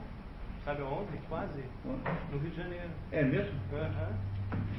Estreia mundial quase foi Quase foi no Rio de Janeiro. Graças a Deus não foi. Né? claro, interessante, interessante, pitoresco também. Né? Mas vocês, é, eu não sei, a história é uma história aparentemente de amor, né? E é interpretada assim por todo mundo que a lê, mas eu, eu queria muito que vocês comigo agora fizessem um exercício de interpretação mais profunda, que é, no fundo, a razão pela qual nós estamos aqui, né? Hoje aqui, nesse nosso esforço aqui. eu também preciso dizer para vocês que essa é, é, um livro que dá para você estudar o resto da vida. É, esse livro não é um livro independente, ele pertence ao ciclo arturiano. Ele pertence a uma, um conjunto de lendas, um conjunto de mitos, um conjunto de histórias, um conjunto de narrações que juntas fazem um sentido tremendo, um sentido tremendo, tremendo. Mas nós temos aqui apenas o, a história do, do Cristão e da Isolda, lembrando sempre que essa história é uma história que veio sendo transformada ao longo do tempo por é, é, recontagens, né? recontamentos, né? Né? recontamentos de, de, da mesma história, ela é, às vezes nem sempre é muito clara, às vezes há, há alguma contradição. Isso é natural numa obra que não tem uma autoria específica, não é como um livro que Thomas Mann escreveu, que ele controlou começo, meio e fim. É uma história que se formatou ao longo de séculos. Mas ela, ela pode ser interpretada de um modo mais profundo se vocês começarem a seguir aqui. Alguém quer fazer uma tentativa? Não? Então, é, alguém quer fazer, dizer alguma coisa sobre essa possibilidade? Bom, vamos lá então, né? Então, a primeira coisa importante, qual é a primeira coisa que acontece na história? Não é a apresentação do rei Marcos? O que, que nos socorro na, no assunto rei Marcos logo no início? De, de, de origem daquela caça. Né? É, ele é, ele é uma, ele tem é, orelhas de cavalo, que não é uma coisa, não é uma, uma, uma coisa meio incomum, né? Você conhece alguém com orelhas de cavalo? ele tem orelhas de fato tão extraordinariamente estranhas que ele precisa escondê-las com um gorro. É? Portanto, se o rei, o rei também nos diz o texto que esse rei Marcos, Marcos significa cavalo em celta, é? que ele é, na verdade, um ser que tem uma. A, a, a, condição existencial do rei Marcos é uma, uma condição existencial semi-animalesca ele, de fato, durante toda a história, irá apresentar, eventualmente, eh, comportamentos animalescos.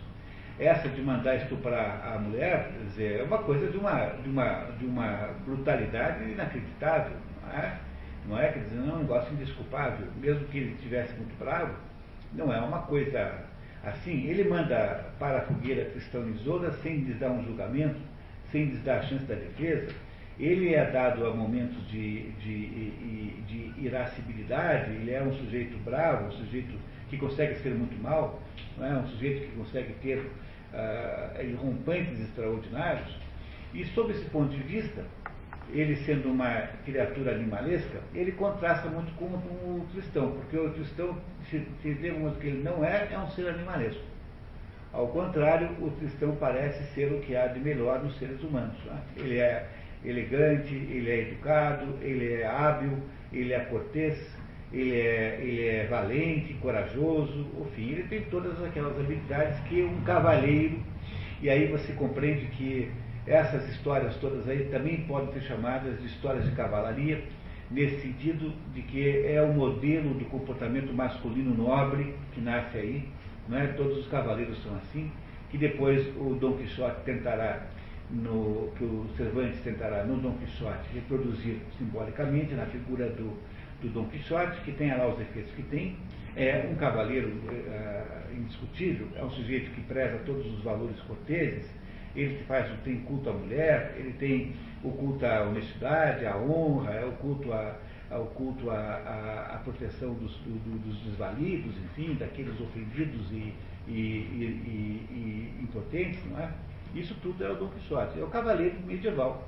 O cavaleiro que na França chama-se Rolando, que na Inglaterra chama-se Arthur Tristão, Arthur ou Tristão, que na, na Espanha chama-se Cid, que na França também chama-se Amadis de Gaula, que é o modelo do Dom Quixote, enfim, é o cavaleiro com todos os seus, com todas as suas qualidades. Lancelot também é assim.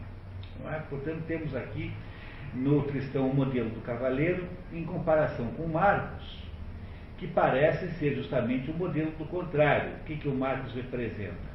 O Marcos representa um ser brutal, que não é capaz dos cavaleirismos. De vez em quando ele faz uma coisa boa, ele não é totalmente brutal, mas ele tem dentro de si uma ambiguidade existencial.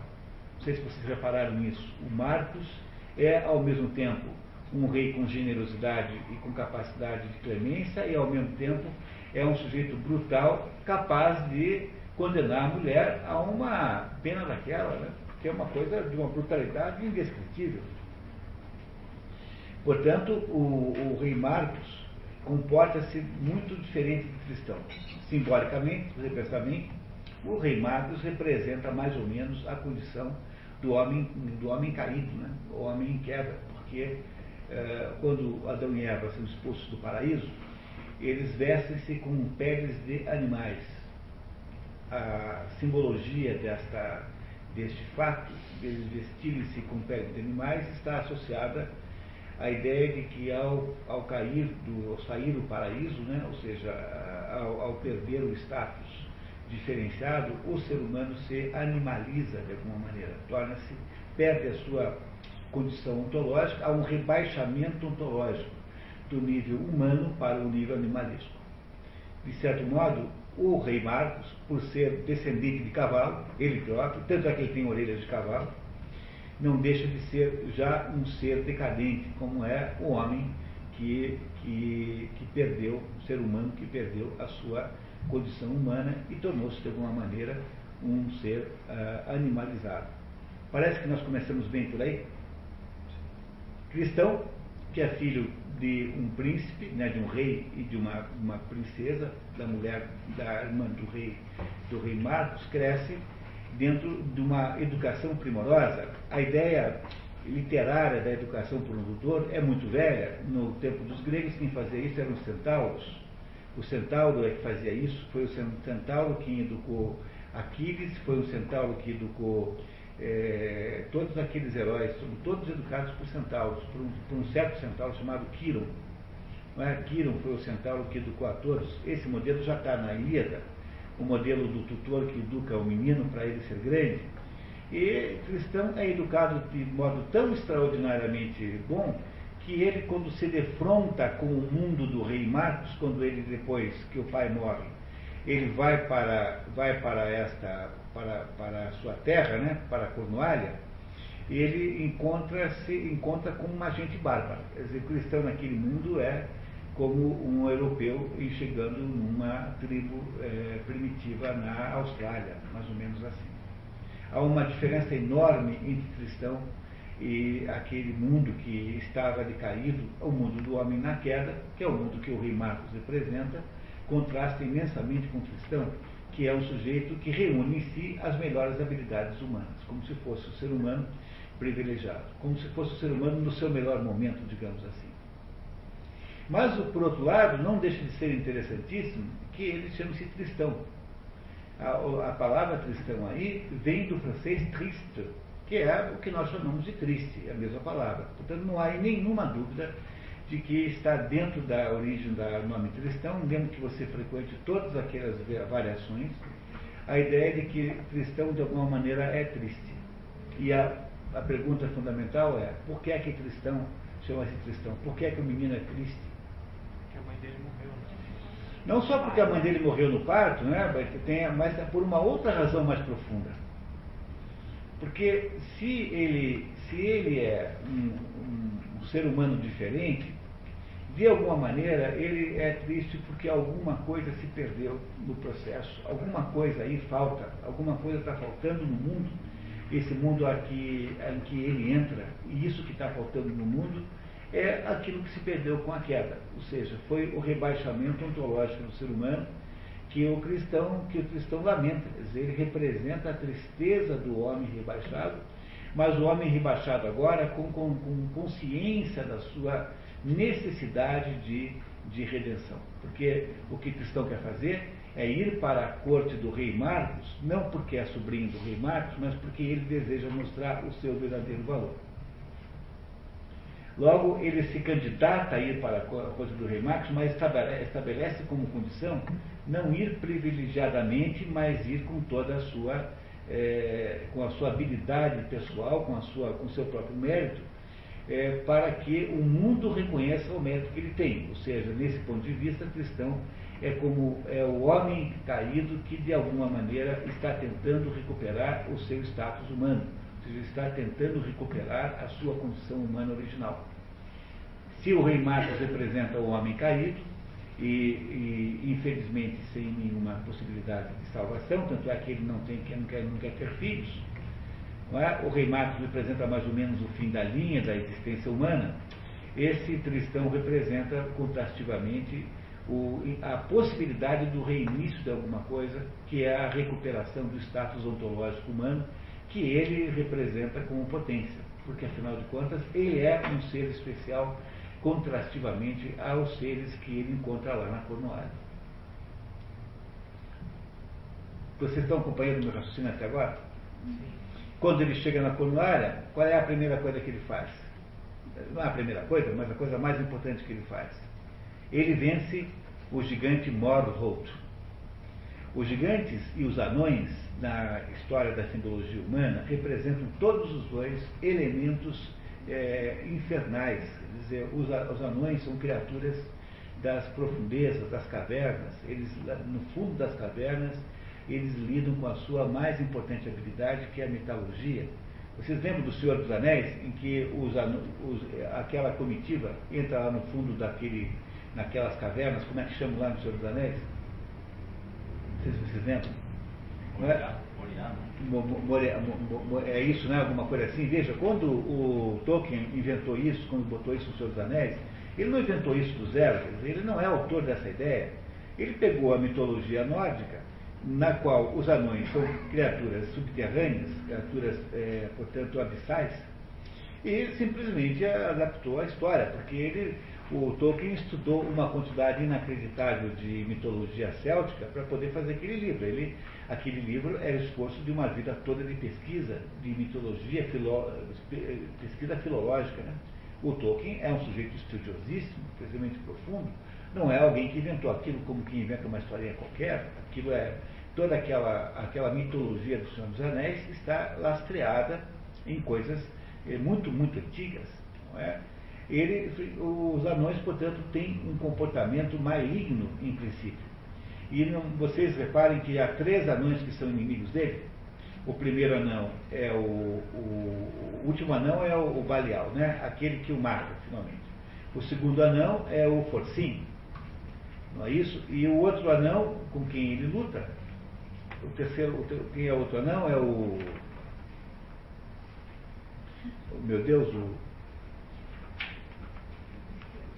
então, já, vou, já vou lembrar dele, tá? Há três anões nessa história, três anões malignos. Todos os três são inimigos do, do, do, do, da personagem e há três gigantes, não é? Há o primeiro gigante, depois há dois gigantes, não é isso? O primeiro gigante, depois há o último gigante, que é aquele cuja ilha ele toma no final. Pois durante o tempo todo dessa história, o, o Tristão luta contra anões e gigantes. Os gigantes estão associados aos titãs, são, portanto, criaturas tectônicas. Dentro da perspectiva mitológica grega, que vocês aqui conhecem, aqueles que estudaram a teogonia comigo, sabem que a perspectiva mitológica grega põe os gigantes como sendo entidades tectônicas. Eles são todas criaturas que representam as forças brutas da natureza. Não é na hora em que e na hora em que Tristão é capaz de vencer as forças brutas da natureza e as forças subterrâneas da natureza, os anões são de modo geral é, é, é, digamos equivalentes e representados como equivalentes ao inconsciente humano as coisas que nos, nos dominam sem que nós tenhamos é, acesso e controle sobre elas. Pois o que é que faz então, é, qual é a luta de cristão? A luta de cristão é de recuperar a consciência da capacidade de entender a posição humana e a sua verdadeira missão sobre essa vida. Para isso ele tem que lutar contra a natureza brutal, a natureza bruta que está o ameaça, representada pelos dois gigantes, e lutar contra o seu próprio inconsciente, ou seja, aquelas coisas que inconscientemente conduzem a sua existência sem que ele possa controlá-las, que está representado pelos anões. Não é isso? Há ainda uma terceira criatura que, com quem ele luta, que é o dragão, aquele dragão lá da Irlanda. O dragão é, também eh, significa em si, um, tem um significado mal, o dragão é a natureza com toda, toda a sua fúria. Tanto que é assim que no ponto, sob o ponto de vista mitológico aí céltico cristão aí dessa época, quem é que é, quem é com quem é que cristão é correlacionado? Bom, com, não, com São Jorge. Cristão é São Jorge, cristão, o São Jorge é aquele sujeito do dragão, pois cristão e São Jorge são a mesma pessoa. Né? O equivalente mitológico à ideia de São Jorge, na, na digamos, no imaginário é, religioso é, cristão né, inglês, o, o dragão, o cristão e o São Jorge são a mesma pessoa. Compreenderam isso? Então, procura restaurar o sentido de existência da, da, o ser humano, porque o ser humano animalizou-se com a queda. Não é? e, e tendo se animalizado com a queda, ele não sabe mais quem ele é. Está completamente perdido. Essa perdição total do ser humano é representada naquele momento em que Tristão é colocado no meio do mar, em que ele pega aquela embarcação e sem nenhum meio de estabelecer o seu rumo, vai pelo, pelo mar afora, sem remos, sem leme, sem nada, só com um pouco de comida, colocando-se então numa posição de absoluta submissão aos elementos. Você nessa posição não tem é, atravessará o mar conforme os elementos do desejo. Aquele cristão que atravessa o mar e vai estar na Irlanda, aquele cristão representa o homem completamente perdido depois da queda, que é preciso que seja reencontrado. O cristão está representando aí tanto a possibilidade de consciência humana quanto a, a, o estado humano depois da queda, mas que ele, diferentemente de Marcos, a que ele, diferentemente do rei Marcos, não se submete. Ele procura uma possibilidade de redenção que é a devolução da consciência humana. Ora, onde é que o cristão vai parar? Vai parar na Irlanda. Vai parar onde? Lá onde está, onde mora a Isolda. A Isolda, a filha, não a mãe, a mãe representa a feitiçaria, a mãe é uma feiticeira. Engraçado, no, no, na, na, versão do Bediel, a mãe de Isolda não se chama Isolda. Nunca é mencionada pelo nome, mas não se chama Isolda. É aqui nessa versão anônima que a mãe da Isolda, loira, chama-se também Isolda. Ora, o que, que representa a mãe, a mãe de Isolda Loira? Ela representa ah, o controle sobre as forças materiais, as forças da natureza. Ela é uma feiticeira ela consegue lidar com as forças da natureza e consegue controlá-las. Esse é o sentido da feitiçaria. Feitiçaria é isso. É você ser capaz de controlar as forças naturais que estão em torno de você. Esta, esta feiticeira cura, cura é, cristão, porque ele, ele, ele, a, a, natureza, que é aquilo que o feriu, não é? Olha, o que afinal de contas representa é, a, a ferida que o cristão leva consigo é uma ferida incurável. Ora, qual é o problema do homem caído? O problema do homem caído é que o homem caído está o tempo todo destinado a sofrer deferimentos incuráveis. O cristão tem três ferimentos incuráveis. Três vezes ele é ferido é, de modo que não pode ser curado. A primeira vez quando ele é, é ferido pelo Morholt, a segunda pela língua do dragão e a terceira pelo último anão, pelo terceiro anão. Ou será que são só dois anões eu estou botando mais um anão? É, pode ser que eu tenha é, feito essa confusão. Né? São tantos anões, afinal. Né? São sete, né? Não é isso, né? Ou seja, o que eu queria botar a dizer a vocês é que ah, o, o, estado do, o status existencial do homem caído é o, o status de quem vive sendo vítima de ferimentos incuráveis. Não é? No fundo, o cristão representa todo o drama do, do homem caído, mais reagindo contra ele. É essa diferença extraordinária que há entre o cristão e o rei Marcos. Mas se por um lado a natureza pode curar até mesmo os efeitos da natureza, que é o que faz a Isolda Mãe com o cristão. Por outro lado, ao se curar da doença incurável chamada veneno, é, cristão acaba adquirindo uma outra doença ao encontrar a Isolda loira, a Isolda filha. Ele, ele é preso pela doença do amor. Não é? E essa doença do amor não é apenas uma doença amorosa no sentido comum da palavra, mas é uma espécie de paixão do céu, da terra por relação ao céu, porque nesse ponto de vista, o que é que o cristão representa? Representa a terra no que há de melhor, ou seja, o homem tentando consertar e reaver o seu status ontológico humano perdido com a expulsão do paraíso. Mas ele, ele casa com quem? Ele casa com a Isolda, que nesse, aqui nesse caso a paixão é pela Isolda, que representa, digamos assim, a pureza espiritual com quem ele irremediável, pela qual irremediavelmente ele se apaixona. Pois se, havia, se não havia, então, nenhuma esperança possível para um homem caído, porque o homem caído não tem mais é, objetivo existencial, com a paixão pela Isolda filha, que ele obtém em concurso legitimamente, ele precisa matar o dragão, porque ao matar o dragão ele está matando as forças ah, inconscientes e, e, livres e incontroláveis do mundo selvagem, do mundo da matéria. Ao matar as, as, a, o dragão é, um, é, uma entidade com enormes significados simbólicos, extraordinariamente vastos, né? E ele significa, sobretudo, a, a, incapacidade de controle. O dragão é como se fossem os instintos humanos abertos e livres, que não podem ser controlados. Na hora que ele mata o dragão e controla tudo isso, ele se transforma em merecedor do céu. O céu representa aí pela, é representado pela Isolda. Logo, o que acontece logo em seguida, quando eles tomam um filtro, mesmo que de modo enganoso, não é o filtro quem estabelece a paixão por, entre cristão e Isolda, mas o filtro é apenas uma, uma, uma simbolização, do ponto de vista físico, de alguma coisa que necessariamente iria transcender uh, aquela situação, que vocês verão depois que transcende. Por outro lado, se vocês pensarem bem, na hora em que ele é curado pela mãe, pela Isolda mãe, é como se ele saísse um pouquinho fora desse mundo e como se ele adentrasse uma espécie de sonho.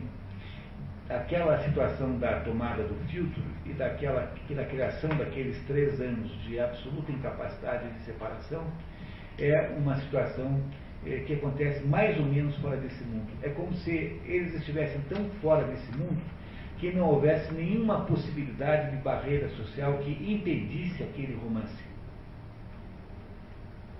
Vocês estão entendendo que a gente tem a sensação o tempo todo de que o romance dos dois é legítimo. Nós nunca ficamos com raiva dos dois e nunca torcemos para o rei Marcos, porque ele nos parece completamente bobo e, sobretudo, é alguém que está ilegitimamente casado com a Isolda.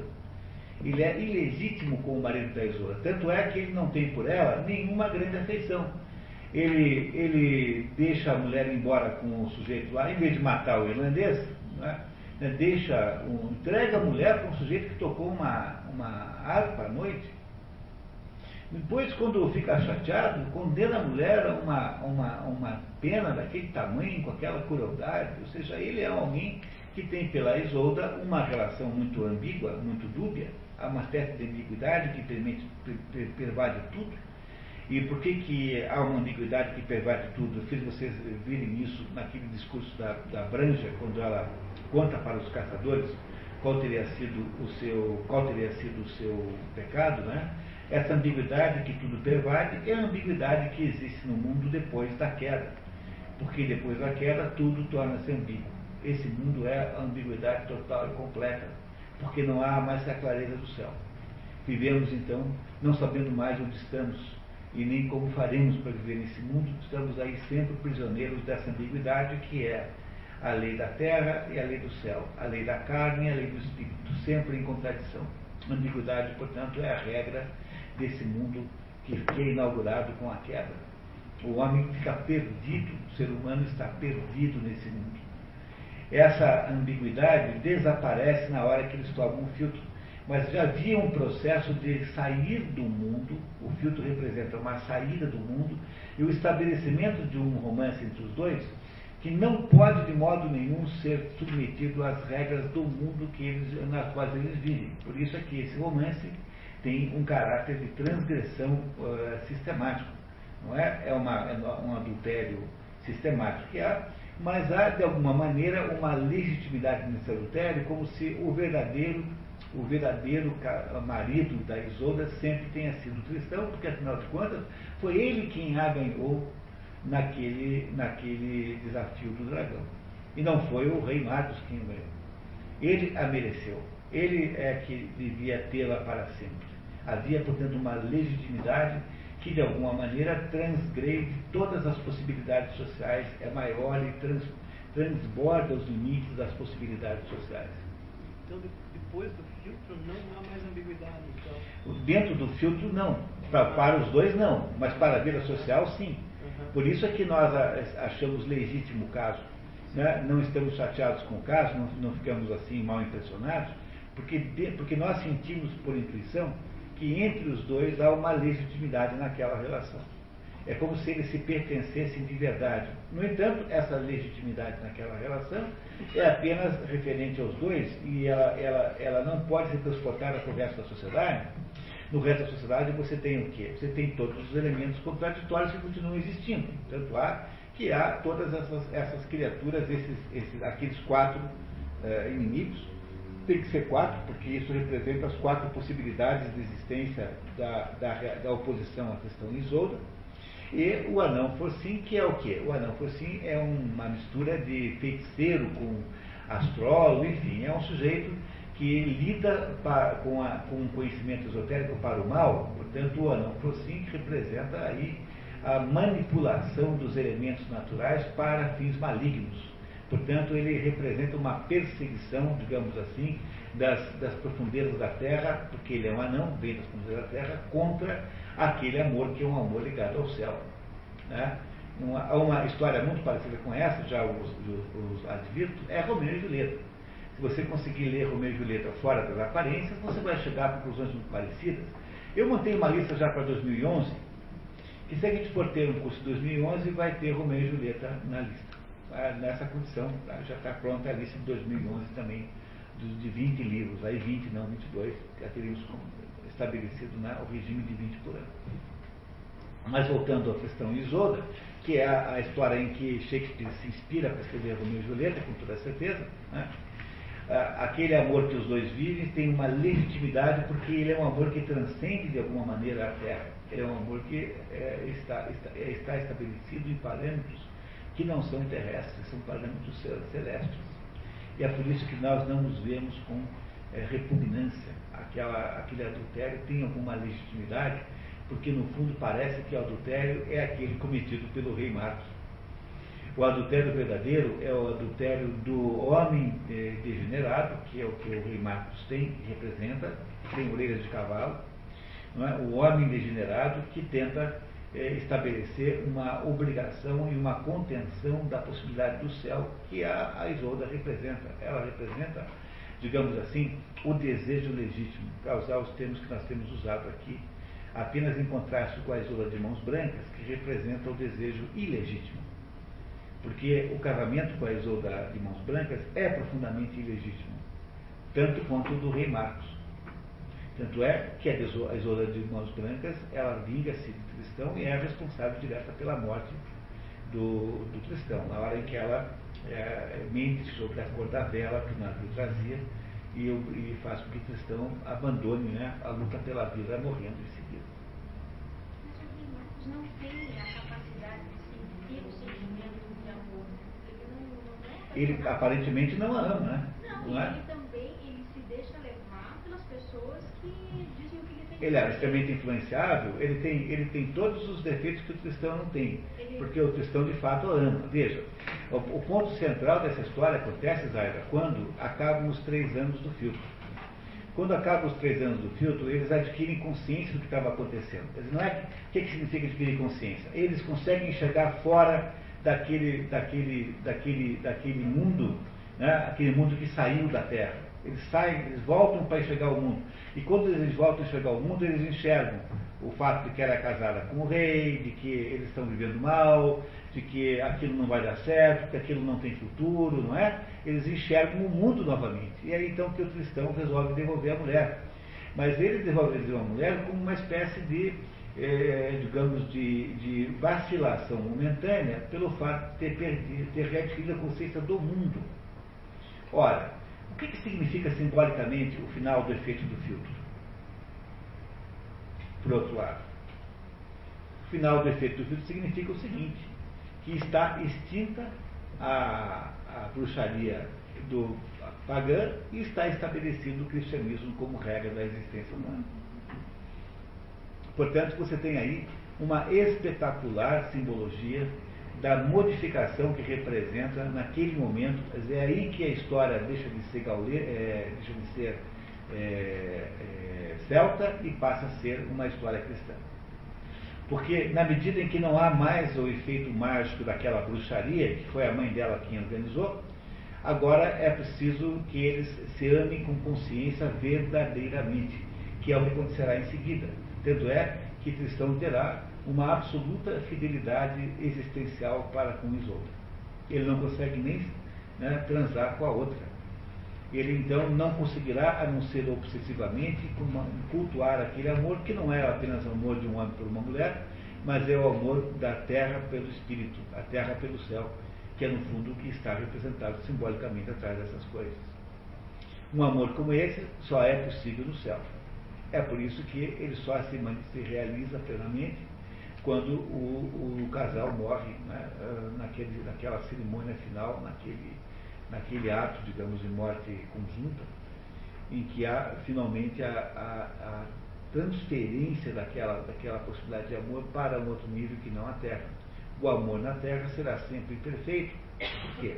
Porque o amor que nós somos capazes de ter aqui na Terra sempre é o amor em direção imperfeita. Sempre será um amor equivocado, sempre será um amor pelas coisas erradas, sempre será um amor é, é, fantasioso, é, um amor por, por, coisas que não devem ser amadas e um desamor por aquelas que devem verdadeiramente ser amadas. É esse o sentido do amor des, de, desequilibrado entre Marcos e Isolda. É um amor imperfeito, porque é um amor de, mal direcionado, e o amor de Cristão Isolda, embora seja completamente bem direcionado, é um amor obstado pelas circunstâncias da vida terrena, pelas circunstâncias existenciais humanas, e, portanto, é um amor irrealizável aqui na Terra. E é por essa maneira, razão, que esse amor só pode se, se, se constituir e se materializar no céu. Esse é o sentido que me parece ser o sentido profundo e escondido da obra Cristão Isolda. Ela, ela representa esta, esta, como é que eu diria, a, a percepção, a, é? a, o estabelecimento de uma dimensão é, nova na existência humana, que é a dimensão espiritual, que é, é o que representa a criação do aspecto espiritual numa história é, de amor, passando então, portanto, por, uma, por um novo modelo existencial humano. O que, faz o cavaleiro?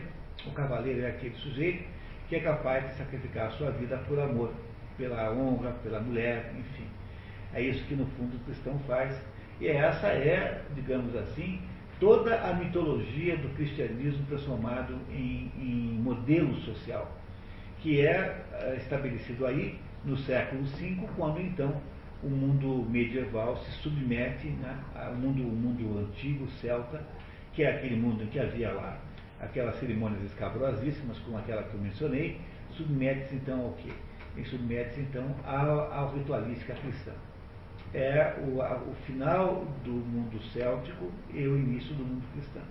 Por isso é que René Guénon diz que no, quando você se interessa por religião céltica e você tem fascinação por druidas e coisas assim, no lugar de você ir comprar um livro numa banca chamado Wiccas, como ser Wicca, que no fundo é só bruxaria, ele não deve fazer, porque as bruxarias sempre funcionam, mesmo quando você finge que elas não são de verdade, funcionam. Tá? Então, em vez de você fazer isso, você só entre para o cristianismo, porque se há alguma coisa do mundo céltico que, foi preservada no mundo moderno, já está dentro do cristianismo. Se há algum elemento céltico que vale a pena você preservar, ele foi incorporado ao cristianismo pelo processo da procura do Graal. É esse o sentido do Graal, o sentido simbólico do Graal e do rei Arthur. É, do, no, aí você fala assim, é, ele, ele consegue a, a, Isolda por ter matado o dragão. E depois aquele filtro é só uma justificativa para esse mundo pagão, e depois que vem a consciência cristã, né? Não, é que não, não é uma só uma justificativa. O filtro é assim. A natureza tem, ela é extremamente prodigiosa. A natureza ela faz encantamentos, ela faz, eh, ela tem bruxarias. A mãe dela, por exemplo, a mãe da Isolda, é uma bruxa, uma feiticeira. É? Então ela, a, a, natureza é capaz de produzir estados diferenciados, estados estranhos. Pois aquilo que o filtro faz é simplesmente uma maneira de mostrar, do ponto de vista prático, né, real, concreto, dar, dar uma justificativa, agora prática, no sentido prático, para aquele estado de alinhamento do mundo em que os dois se, se metem. Porque quando ele, aqueles três anos é como se eles estivessem absolutamente desinteressados de qualquer consideração social. Né? Eles têm, até mesmo na maior parte do tempo, uma espécie de desfaçatez e despreocupação em saber que eles estão sendo flagrados e descobertos. Por quê? Porque é como se eles tivessem um direito é, que transcende a sociedade. Isso qualquer pessoa apaixonada sente. Isso faz parte do próprio processo de paixão. Há uma legitimidade naquela relação tão grande que você iria, por exemplo, contestar sua família é, para ficar com aquela mulher com aquele homem. Não é? Uma pessoa, um casal apaixonado irá se contrapor a qualquer é, bloqueio social, qualquer resistência social, para poder manter aquela, aquela perspectiva amorosa. Pois é isso que fazem, que isso acontece no cristão e os outros. Só que o autor Aí a história, simbolicamente, faz esse fenômeno acontecer sob a forma da poção. A poção, é, é, o, que, o que eles querem dizer é o seguinte, é que a poção gera esta paixão que, que, que, no entanto, sobrevive ao final dos seus efeitos mecânicos, dos seus efeitos químicos. Se ela sobrevive, é porque ela era, não pertencia a esse mundo, pertencia ao mundo espiritual verdadeiramente. E ela é muito diferente depois da poção do que antes. Porque depois da poção ela era uma paixão consciente.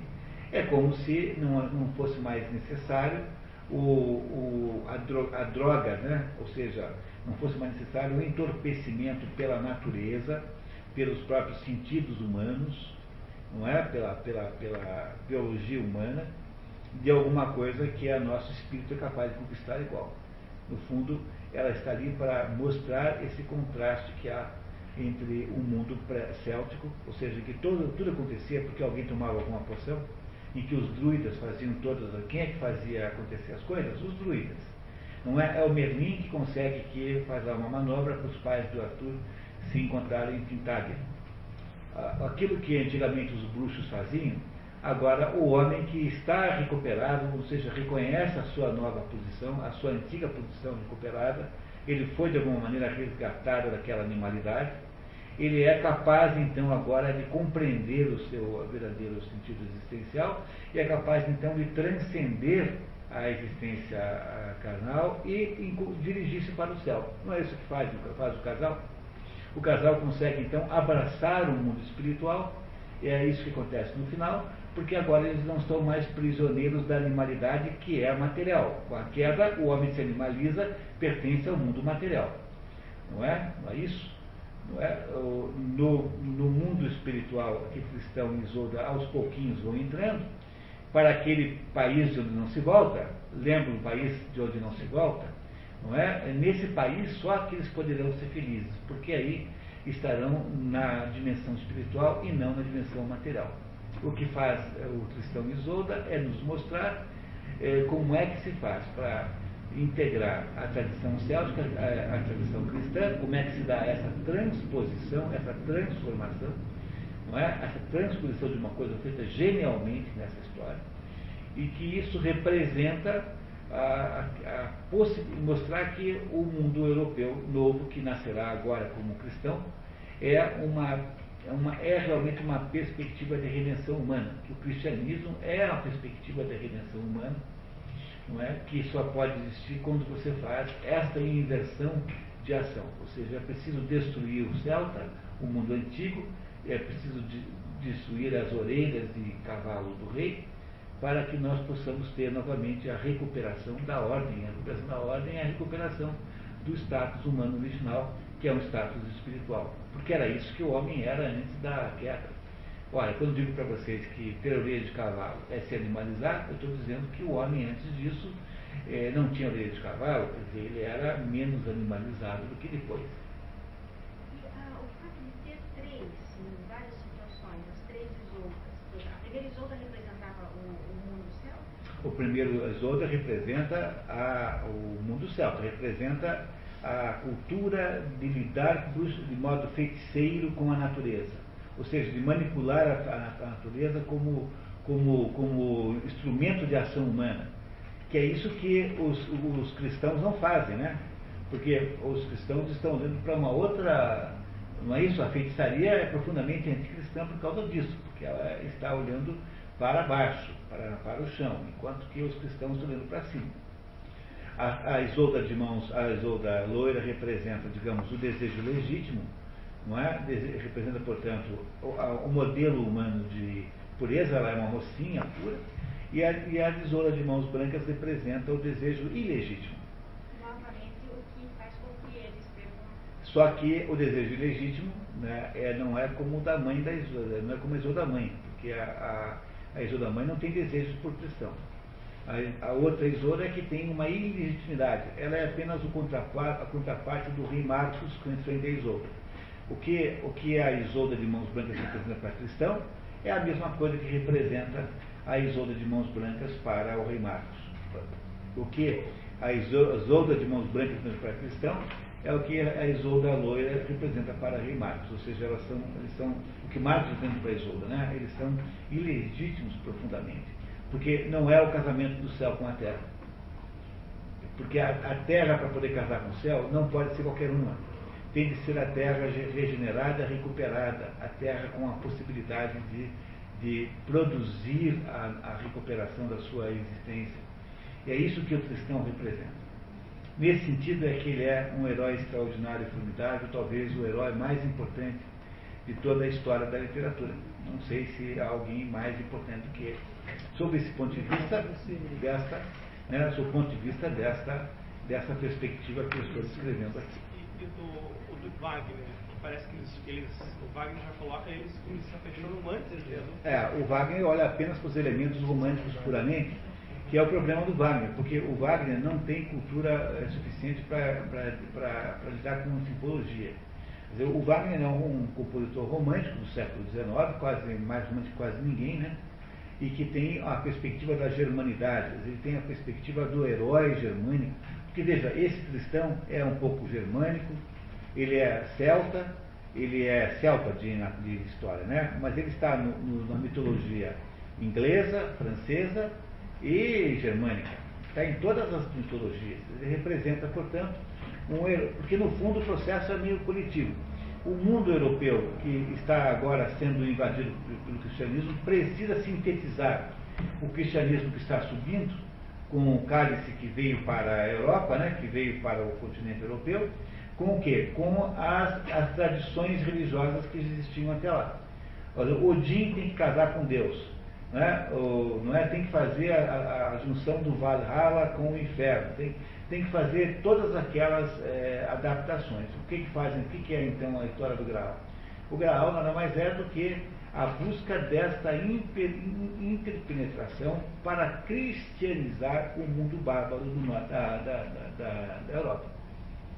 Não é? E isso, é isso que o, o Wagner não entende isso. Tá? O que o Wagner não entende é que ele está formando a identidade alemã. O Wagner é um sujeito que existe e vive no meio do processo de unificação alemã, e a Alemanha precisa de uma figura. O maior herói wagneriano é Siegfried, né, que está no ciclo dos Nibelungos. O cristão Isolda, o cristão não é um, um herói wagneriano típico.